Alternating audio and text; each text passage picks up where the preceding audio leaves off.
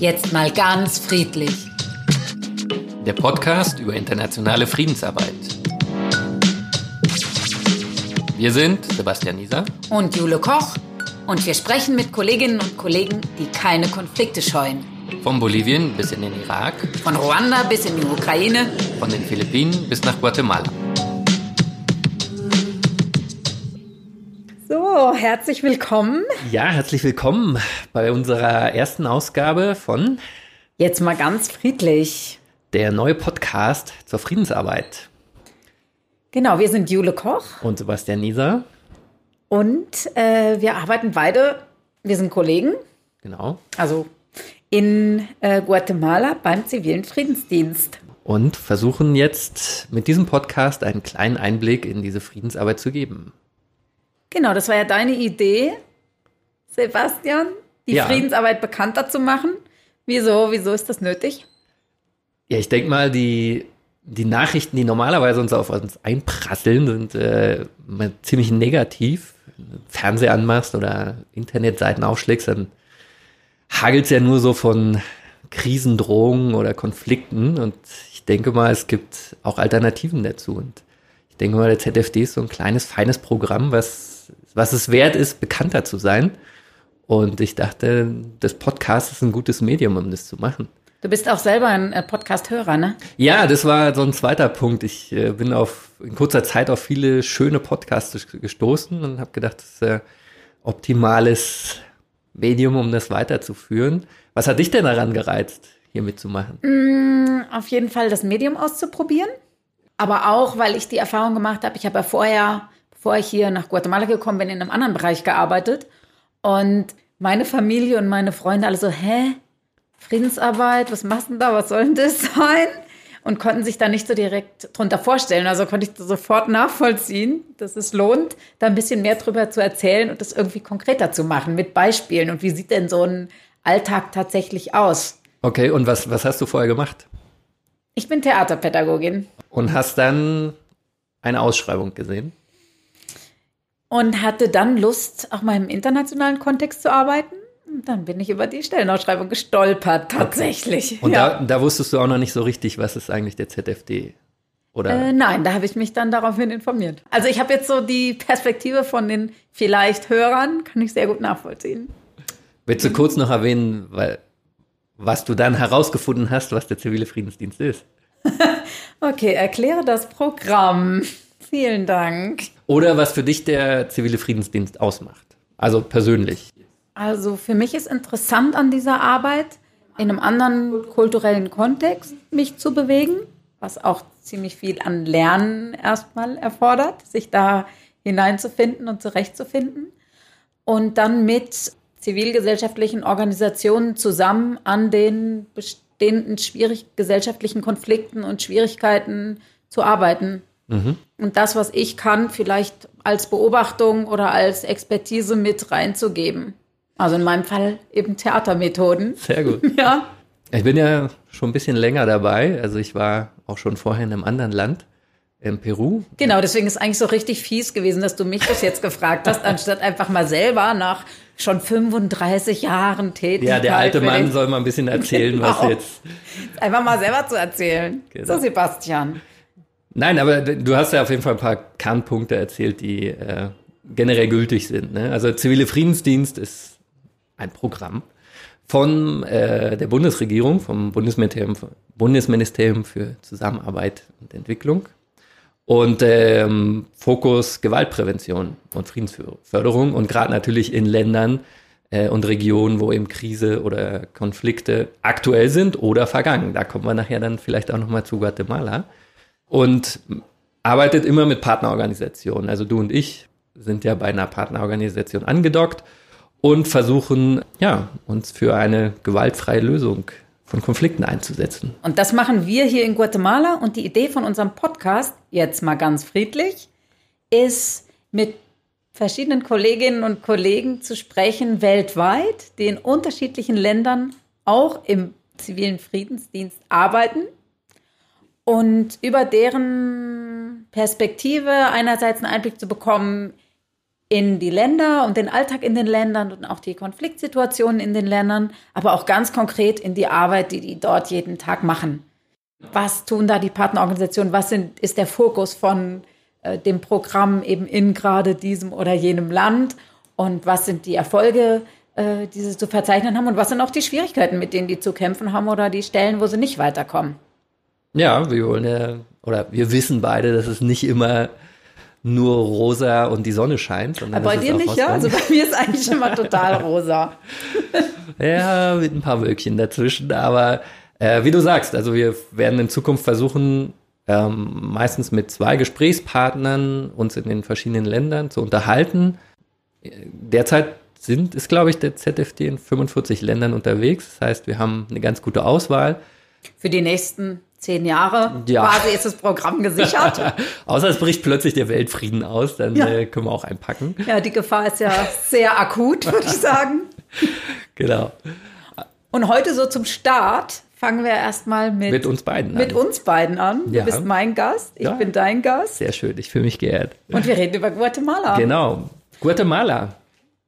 Ja, fangen wir mal damit an, vielleicht, weil ich erinnere mich aber eben schon mein, äh, meine Unbedarftheit bekannt gegeben, also gezwungenermaßen bekannt gegeben, ja. Ja, du was so, wusstest du, du denn? So was wusstest denn du über Guatemala, bevor du hergekommen bist? Nicht so viel. Ich wusste, ähm, als ich damals über diese Anzeige gestolpert bin, eben, ich wusste, es liegt in Zentralamerika, aber vielmehr auch nicht. Und dann habe ich mir tatsächlich erstmal äh, auf der Karte geguckt, wo das genau liegt und habe recherchiert, äh, was ist das für ein Land, was ist da geschichtlich passiert. Und was hast du rausbekommen? Ich habe rausbekommen, dass das ein relativ kleines Land ist, was im Norden an Mexiko grenzt, zwischen Atlantik und Pazifik liegt, an El Salvador, Honduras und Belize äh, noch grenzt und dass es sehr geprägt ist von einem von einer Bürgerkriegsvergangenheit. Ja. Weil hier hat von 1960 äh, bis 1996 ein Bürgerkrieg stattgefunden oder ein bewaffneter Konflikt. Und dass das auch der Grund ist, warum hier der zivile Friedensdienst arbeitet, seit 20 Jahren jetzt. Ja, genau. Eins der ersten Programme, die äh, aufgelegt worden sind und die, äh, eins der ersten Länder, wo auch der zivile Friedensdienst dann tätig geworden ist. Und du hast auch, äh, nehme ich an, mitbekommen, dass hier Spanisch gesprochen wird, oder? Wie waren deine Kenntnisse da Ist mir aufgefallen, ja. Wurde mal erwähnt. Ja. Ach so, Spanisch? Es wird übrigens nicht nur Spanisch gesprochen, ne? weil ich wohne ja auch in, der, in ländlichen Regionen. Es gibt ja insgesamt 23 Sprachen, die hier auch aktiv gesprochen werden. Von denen habe ich mit äh, Spanisch und drei weiteren Maya-Sprachen zu tun. Kannst du die mittlerweile? eine, eine davon ähm, habe ich tatsächlich ja angefangen zu lernen. Ja? Wow. Maya Achi. Aber mein Spanisch war vorher so, ich sag mal, geht so. Also ich konnte das mal, dann habe ich das 15 Jahre lang, ich habe es mal während äh, meines Studiums. Oh toll, jetzt sage ich schon wieder so durch die Blume schon wieder mein Alter irgendwie. Also während Deine Stimme ist immer noch jung wie 18. habe ich das mal gelernt und war mal in Spanien und dann habe ich es aber einfach jahrelang, viele Jahre lang, gar nicht mehr angewendet. Na, und wie das dann mit Sprachen so ist, dann geraten in die Vergessenheit. Ja, oder wie mit Fahrradfahren, dann plötzlich kann man es wieder. Auf jeden Fall, jetzt ja, merkt man es nicht mehr. Ja, es ist auf jeden Fall viel schneller, es wieder aufzuwecken, als eine Sprache neu zu lernen. Das Definitiv. auf jeden Fall. Aber du hast schon erwähnt, du bist äh, in einer Region, wo ja nicht nur Spanisch oder vielleicht auch Spanisch gar nicht als Hauptsprache gesprochen wird. Na, schon oder mit mir schon, aber auf den, auf den Dörfern direkt tatsächlich auch jetzt gerade Frauen oder ältere Frauen, da gibt es durchaus auch äh, einige, die kein oder sehr wenig Spanisch sprechen. Okay. Bei der jungen Generation ist das anders. Wenn du sagst auf den Dörfern, wo genau wohnst du denn eigentlich? Sind wir jetzt schon mitten in dem Interview mit mir? Ja, natürlich. Oh Mann, dabei konntest, wolltest du doch noch mal was zu Guatemala vielleicht auch ergänzen. Ah, okay. Ja, Guatemala ja, Guatemala. Ja gut, okay, okay. Wir haben mittlerweile die geografische äh, Verortung. Wir haben Sprachen hast du erwähnt. Den genau. Bürgerkrieg habe ich erwähnt. Den Bürgerkrieg hast du erwähnt. Das ist ja auch das Thema, wozu der zivile Friedensdienst hier angefangen hat zu arbeiten und ist immer noch einer der Schwerpunkte. Genau. Um es mal ganz kurz runterzureißen. Ne? Ja. Wir haben natürlich hier die Kolonisierung äh, vor 500 Jahren der Spanier und haben seitdem aber äh, doch relativ eingeprägte Strukturen und eine Mehrheitsbevölkerung eigentlich, die aber traditionell unterdrückt ist und die dann im Bürgerkrieg auch äh, Leidtragende des, also die, die großen Opferzahlen sind in dieser Bevölkerung wiederzufinden. Es gab also eine Phase in dem Bürgerkrieg Anfang der 80er Jahre, wo der Fokus auf politische Oppositionelle ausgeweitet wurde auf ganze Bevölkerungsgruppen und wo er sich dann gegen die indigene Bevölkerung allgemein gerichtet hat. Und deswegen spricht man da ja auch vom Genozid. Genau. Und zudem arbeiten wir. Ich. Wir in einem. Und unsere Partnerorganisation. Du hast ja ein bisschen anderen Fokus. Ich habe ein bisschen anderen Fokus, genau. Aber äh, der ist natürlich auch damit verbunden, denn diese ursprünglichen, also massiven Menschenrechtsverletzungen haben natürlich dazu geführt, dass heute immer noch Situationen da sind, die ja weiterhin Menschenrechte verletzen. Und da gibt es äh, eine Menschenrechtsorganisation, der Ombudsmann, und mit denen arbeite ich zusammen. Und wir sehen die aktuellen Menschenrechtsverletzungen. Also ich habe, als ich gekommen bin, Guatemala auch wirklich, ich habe ja noch in keinem anderen lateinamerikanischen mhm. Land äh, gearbeitet und habe daher gar nicht diesen Vergleich. Also ich nehme das als eine sehr, sehr gespaltene, polarisierte Gesellschaft wahr, wo es extreme ähm, soziale Ungleichheiten und Ungerechtigkeiten gibt. Das stimmt. Das war auch eine Überraschung für mich. Also ich, wie gesagt, arbeite schon ein bisschen länger auf dem Kontinent, kenne Ungleichheiten, aber ich muss auch sagen, ich war überrascht davon, wie in der Hauptstadt sichtbar ist, dass dann ja Porsche-Fahrer neben bettelnder Bevölkerung sichtbar sind. Und halt oft auch entlang von den ethnischen Linien. Ne? Und entlang der ethnischen Linien. Und das ist ja in äh, verschiedenen Berichten auch erwähnt, dass äh, ja, 70 Prozent Armutsquote und davon 90 Prozent in indigenen Bevölkerungsgebieten und dann nochmal die Frauen als besonders betroffene Bevölkerung. Und das ist auch ein Gesicht von Guatemala. Ja? Also es ist ähm, ein, ein sehr diverses Land. Ich würde eigentlich fast sagen, es gibt gar keine guatemaltekische Identität, sondern es gibt welche, die sich Leute, die sich hauptsächlich als Maya sehen. Die mhm. würden nicht unbedingt sagen, ich bin Guatemaltekin, sondern ich bin Maya Achio oder Maya Pocomchi oder Maya Cacchiquel oder welche äh, der genauen Bevölkerungsgruppen auch immer. Und andere, die sich vielleicht als, ja, wie würden die sich sehen? Die Mestizen? Ich glaube, da gibt es schon eine Bestrebung, das als, äh, wir sind Guatemalteken. Mhm. Aber nur so, wie wir sind sind die Guatemalteken. Ja. Und die anderen gehören nicht richtig dazu. Ja. Ja, das ist äh, auch öfter anzutreffen, so ein, so ein unterschwelliger oder offener Rassismus auch. Ja, ja extrem. Aber wir sind ja da, um das zu ändern, richtig? Ja, genau, wie weit bist du da schon? Also, ja. Ich stehe kurz vorm Durchbruch. Oh, super. Nee, fangen wir doch mit dir an. Du hast eben gesagt, du arbeitest äh, also jetzt wieso geht's fang, los. Ne? Wieso fangen wir jetzt an mit mir? Wir waren schon ein bisschen halb bei dir eigentlich. Ja, ja, ich war jetzt schneller. Also, du hast ja eben schon gesagt, du arbeitest für die ähm, Ombudsbehörde. Ombudsbehörde für Menschenrechte, eine staatliche Institution. Vielleicht ja. sagst du erst mal ganz kurz, was ist das für eine Institution? Ja, lustigerweise auch eine äh, spanische Tradition. Es gibt äh, nämlich eine staatliche Stelle, bei der kann man sich beschweren, wenn man von anderen staatlichen Stellen nicht gut behandelt wurde oder er sich in seinen Rechten eingeschränkt fühlt. Und dann kann man dann also da ist einiges zu tun, kann ich mir vorstellen. da kann man einiges tun, ja. Und diese, diese Ombudsbehörde äh, hat Büros im ganzen Land, ist, hat ungefähr 700 Mitarbeiter und ähm, die haben eine kleine Einheit, äh, die, die nennt sich die Mediationseinheit oder Mediationsdirektion. Und wie der Name schon sagt, die versuchen in, in Konflikten zu mediieren oder sonst wie äh, zu vermitteln.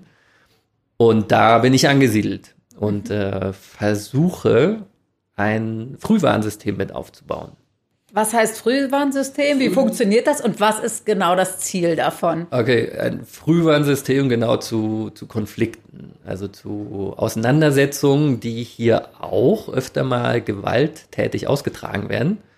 Und äh, das Frühwarnsystem versucht da genau so viel Information heranzuschaffen, damit man im Vorhinein schon weiß, ähm, was vielleicht passieren wird oder Szenarien zu kreieren, was, was könnte passieren.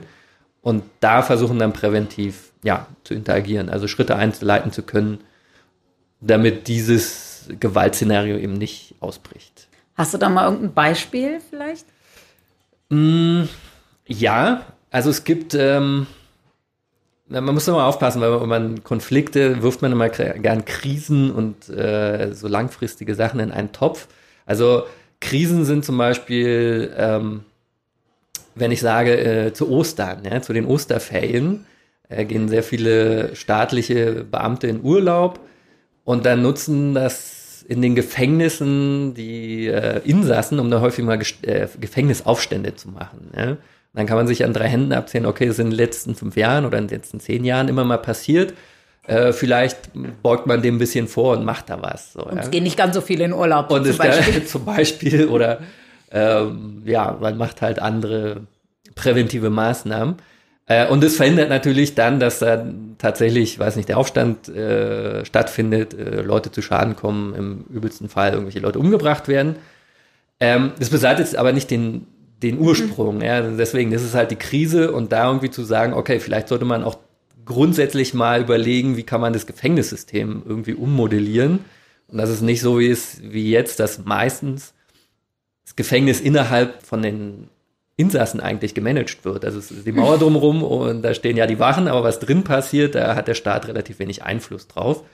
Und auf generell ist so dieser Ansatz äh, zur Reintegration in die Gesellschaft eigentlich hat Noch sich nicht wenig so verbreitet. ausgebreitet. Ja. Genau. Ähm, also das ist ein Beispiel, ja, und das kannst du halt auf, äh, auf den Gesundheitssektor oder auf Infrastrukturprojekte, also auf, auf eine ganz große Bandbreite ausdehnen, ausdehnen. Und was würdest du sagen, also du hast ja dann einen ganz guten Überblick über die Konflikte, die es im Land gibt, jetzt ja. aktuell. Ja. Wenn du die so einordnen musst oder zuordnen musst zu bestimmten Themen oder ähm, Zusammenhängen. Was würdest du denn sagen? Was sind häufige Konfliktursachen in, ich weiß, es wird jetzt ein bisschen vereinfachend, aber einfach um eine Vorstellung zu bekommen. Ja. Ein Thema, was immer wieder erwähnt wird, ist, ähm, ist dann eigentlich auch kein Konflikt, ist eher eine strukturelle, es ist chronische Unterernährung ja, von, äh, von großen Bevölkerungsteilen, unter anderem auch Kinder. Man spricht davon, 50 Prozent der Kinder sind unterernährt, chronisch. Ja, da, da wird dann vielleicht auch häufiger gar nicht so reklamiert, wie man es eigentlich erwarten könnte. Aber anderes Thema sind extraktive Projekte. Also alles, was mit der Ausnutzung von Ressourcen zu tun hat. Ja, sei es äh, Tagebau, sei es irgendwelche Minen, äh, sei es aber auch zum Beispiel ähm, Wasserkonflikte, weil halt dann irgendwie ein Staudamm gebaut wird und aber nicht gefragt wird, die Leute, die vor Ort sind, äh, wollen die das oder denen, denen das Land gehört, die werden dann einfach vertrieben. Also es geht um dann Land und Land und Nutzung, genau.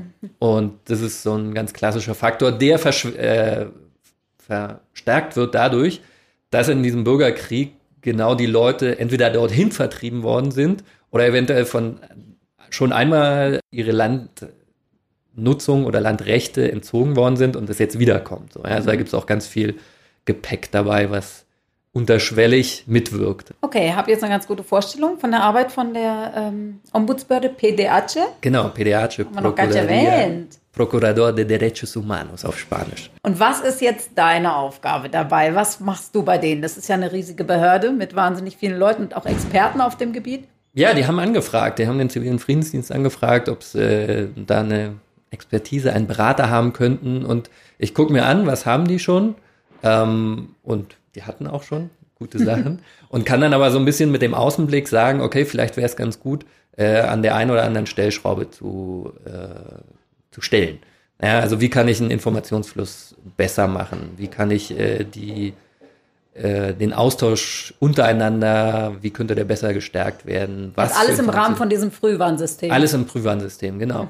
Ähm, nebenbei kommen dann auch mal unvorhergesehene Sachen, dass sie zum Beispiel sagen, okay, die vermitteln in vielen Konflikten, aber es gibt die wenigsten mit einer fundierten Ausbildung dahinter. Und dann kann man sozusagen ein Workshop-Programm designen, wo ihnen noch Hilfsmittel an die Hand gegeben werden. Ja, was mache ich? Äh, wie kann ich zum Beispiel gewaltlose Kommunikation oder gewaltfreie Kommunikation noch besser trainieren? Das ist oder, dein Steckenpferd, ne? Ja, also ja, klar. Es ist wird ja alles auch in dem Vorbereitungskurs, bevor man Friedensfachkraft wird, äh, ZFD-Fachkraft, da bekommt man ja auch mehrere Hilfsmittel an die Hand. Und da kann man dann zum Beispiel sagen, okay, da gibt es einen Bedarf und den kann man vielleicht decken.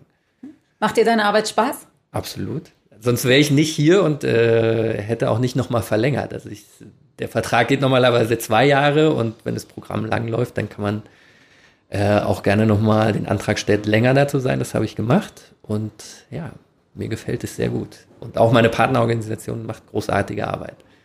Aber jetzt mal zu dir. Also jetzt haben wir schon wieder so viel über mich geredet. Ähm, wie gesagt, wir wissen schon, du bist ein bisschen in der Provinz und du machst was mit Theater. Das Landei. Dir gefällt also das Landleben. Ich bin da, weil meine Partnerorganisationen dort sind. Ich habe zwei, auch in unterschiedlichen ähm, Regionen. Mhm. Also sind beides indigene Organisationen. Das eine ist eine Menschenrechtsorganisation, die eigentlich in der Hauptstadt ansässig ist, aber äh, dort in Alta Verapaz heißt die Region arbeitet. Mhm.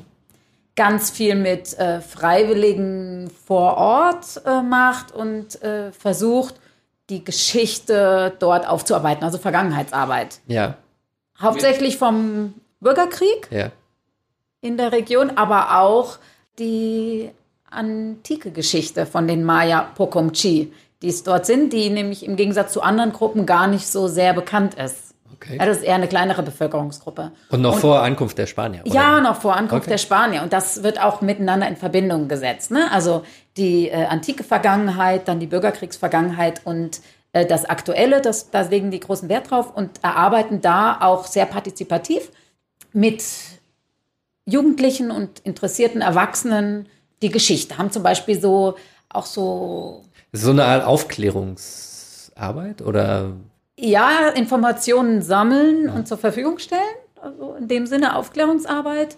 Aber es ist auch gleichzeitig eine Ermächtigungsarbeit, Empowerment. Ja. ja. Also, dass die Leute selber über ihre Geschichte forschen und dann auch Schulklassen an solchen Geschichtsgedenkpfaden dann äh, entlangführen, wo zum Beispiel bestimmte Sachen passiert sind. Ja, während des äh, Bürgerkriegs beispielsweise.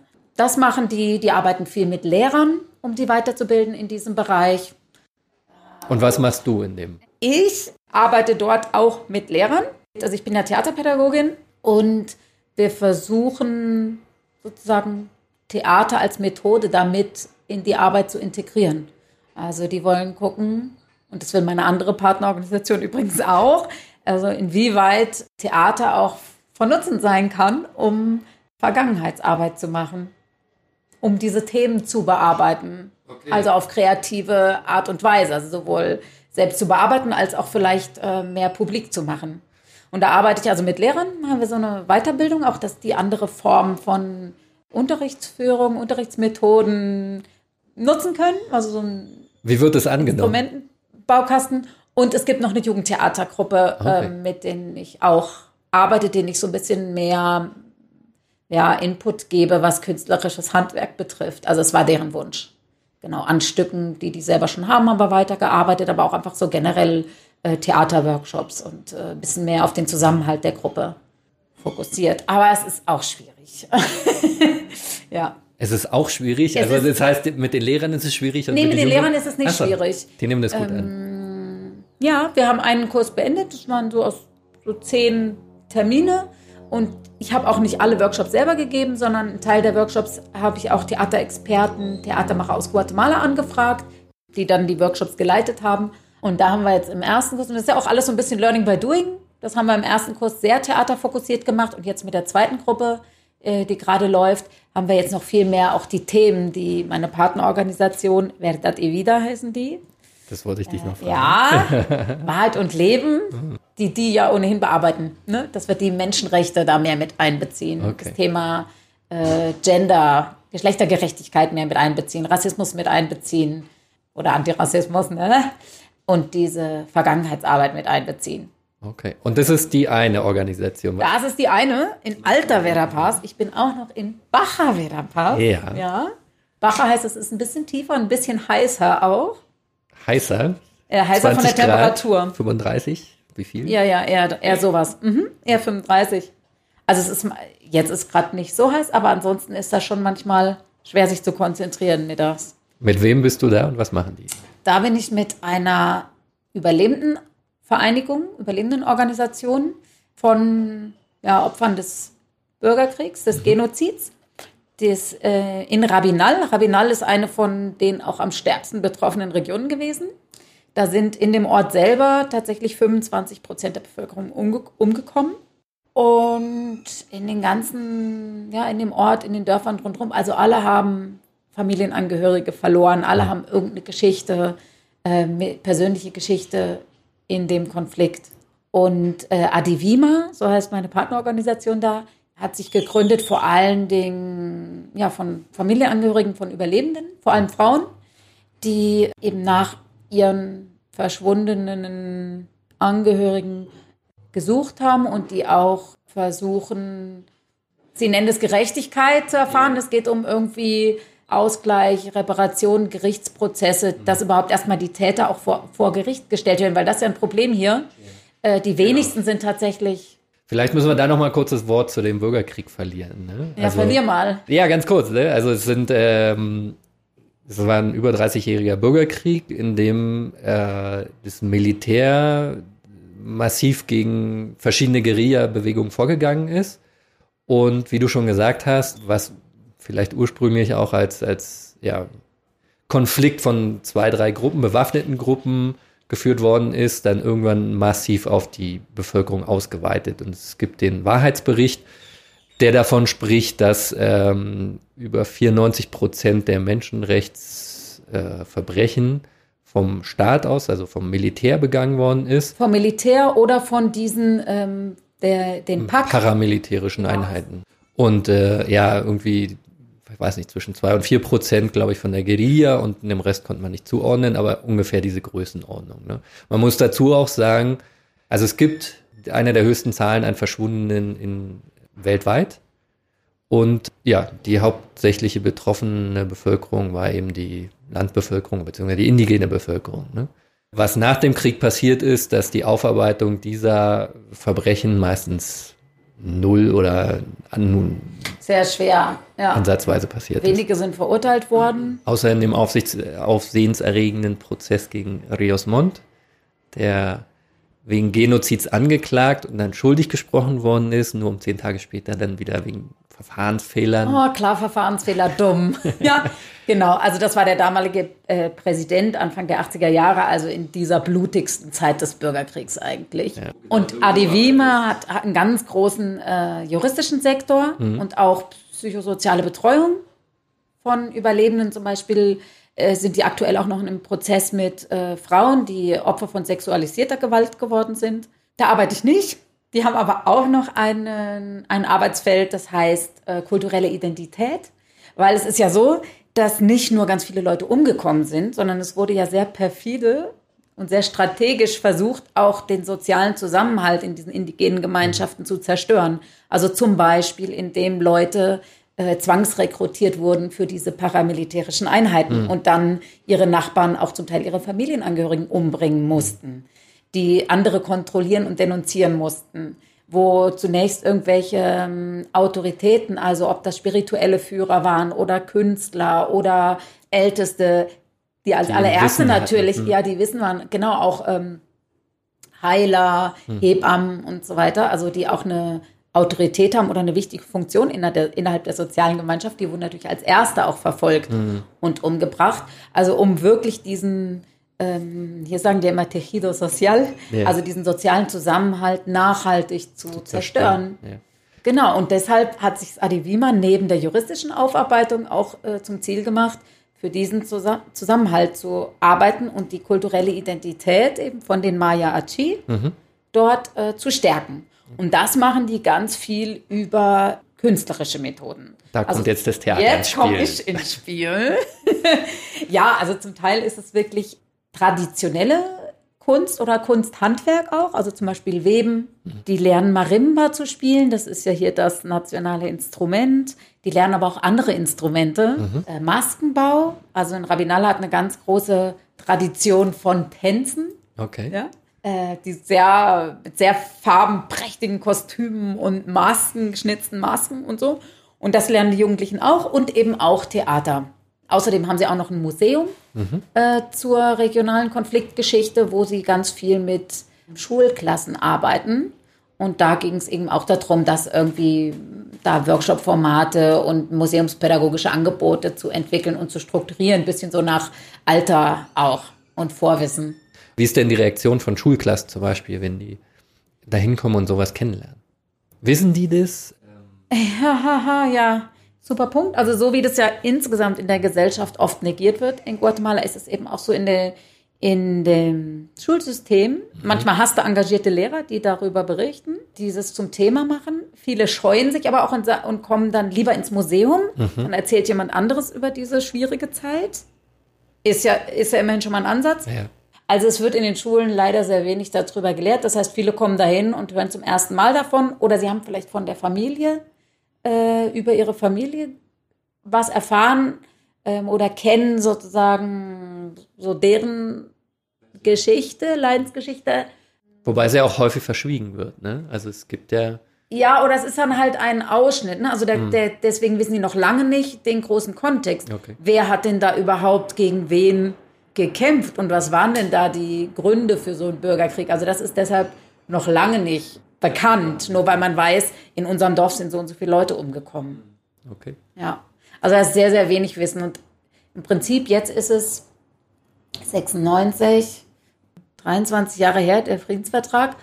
Und wenn wir ehrlich sind, war es in Deutschland auch nicht anders. In den ersten Jahrzehnten nach dem Zweiten Weltkrieg wurde auch über nichts geredet. Sehr wenig. Und das hatte erst viel später eingesetzt, dass man so eine Vergangenheit irgendwie auch thematisiert hat und bearbeitet hat. Und äh, ja, sind halt auch immer noch Leute in Machtpositionen, die auch damals in Machtpositionen ja, das waren. Das ist, glaube ich, der große, naja, nicht der große Unterschied, aber. Nee, das war in Deutschland schon zum Teil auch so. Da wurden ja, einige ja, genau, verurteilt, aber genau. viele sind auch weiter in ihren Positionen geblieben. Und hier ist es auch so. Und für die wäre das, ist es auch gefährlich. Und die haben handfestes Interesse daran, dass eben nicht drüber gesprochen wird und dass das auch nicht Genozid genannt wird. Ja. Ja, und da meine beiden Partnerorganisationen, die sind da eben in diesem Kampf für die Anerkennung überhaupt erstmal der Verbrechen und der Aufklärungsarbeit und Aufklärungsarbeit und äh, zu versuchen, da wieder ähm, auf die Beine zu kommen, auch als kulturelle Gemeinschaft. Mhm. Und das ist nicht so einfach. Ja.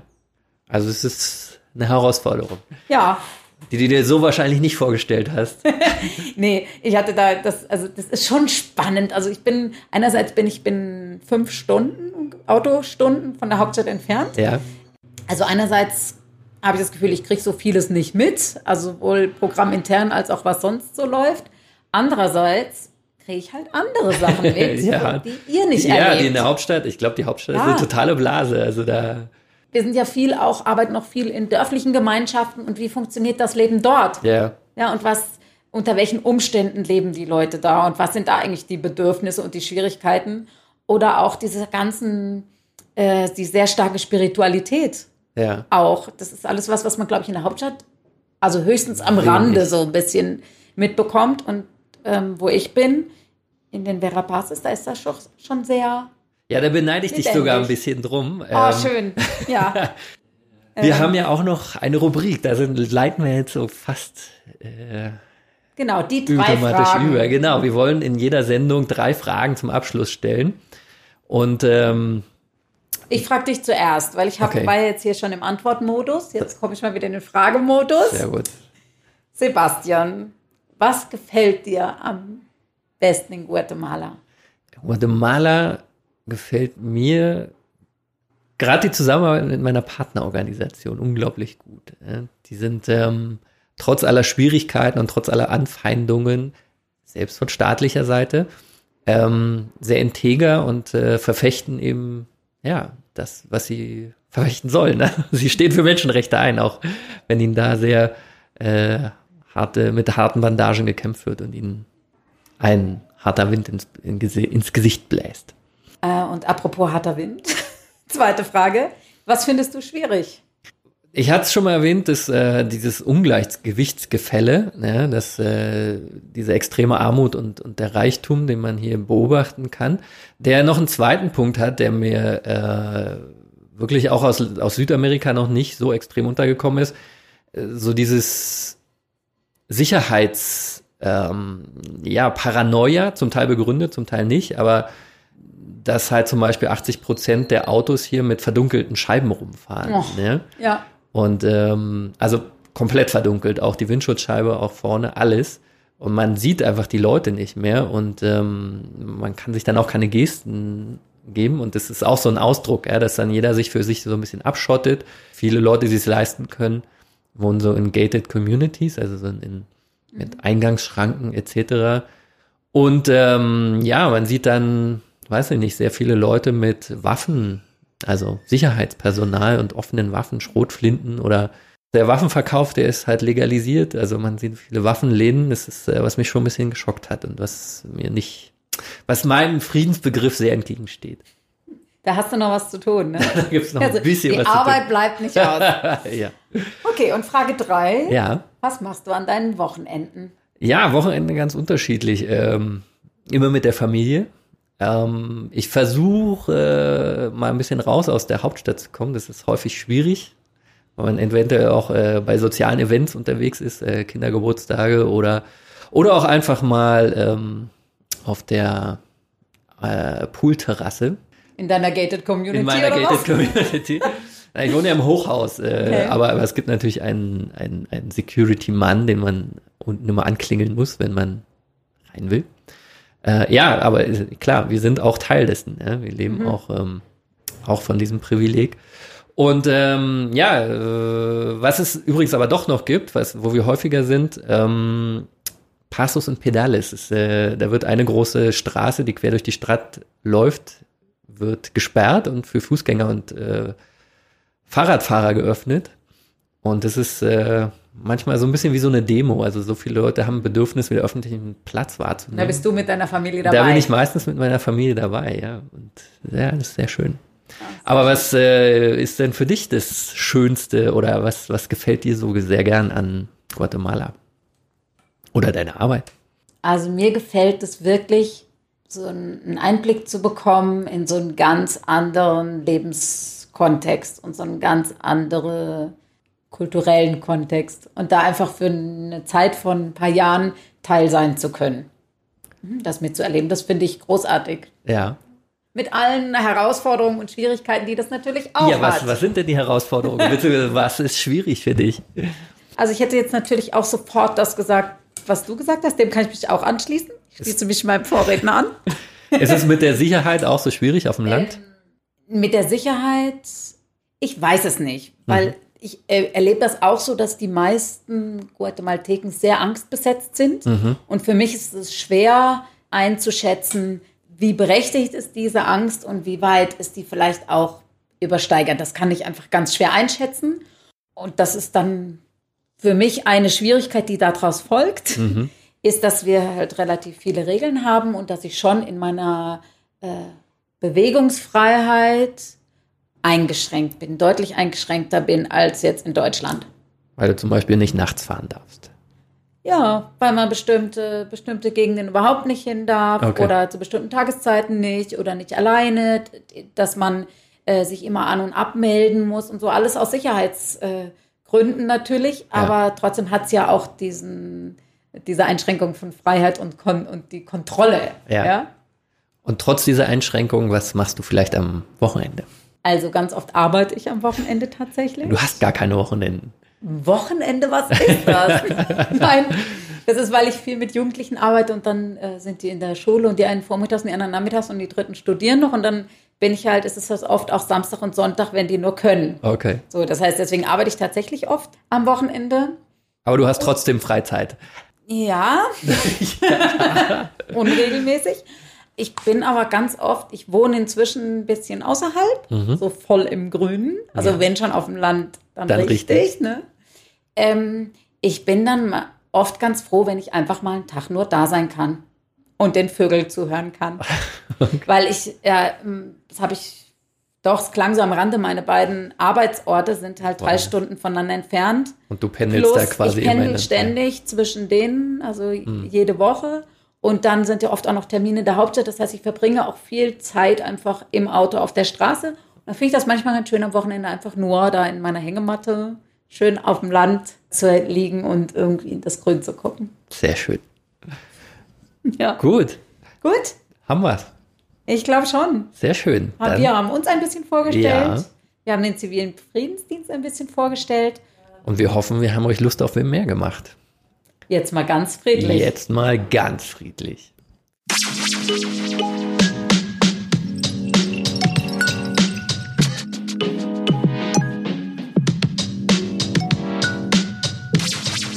Das war der Podcast Jetzt mal ganz friedlich mit Jule Koch und Sebastian Nieser. Mehr Informationen, was Frieden kann, findet ihr auf der Website ziviler-friedensdienst.org. ziviler-friedensdienst.org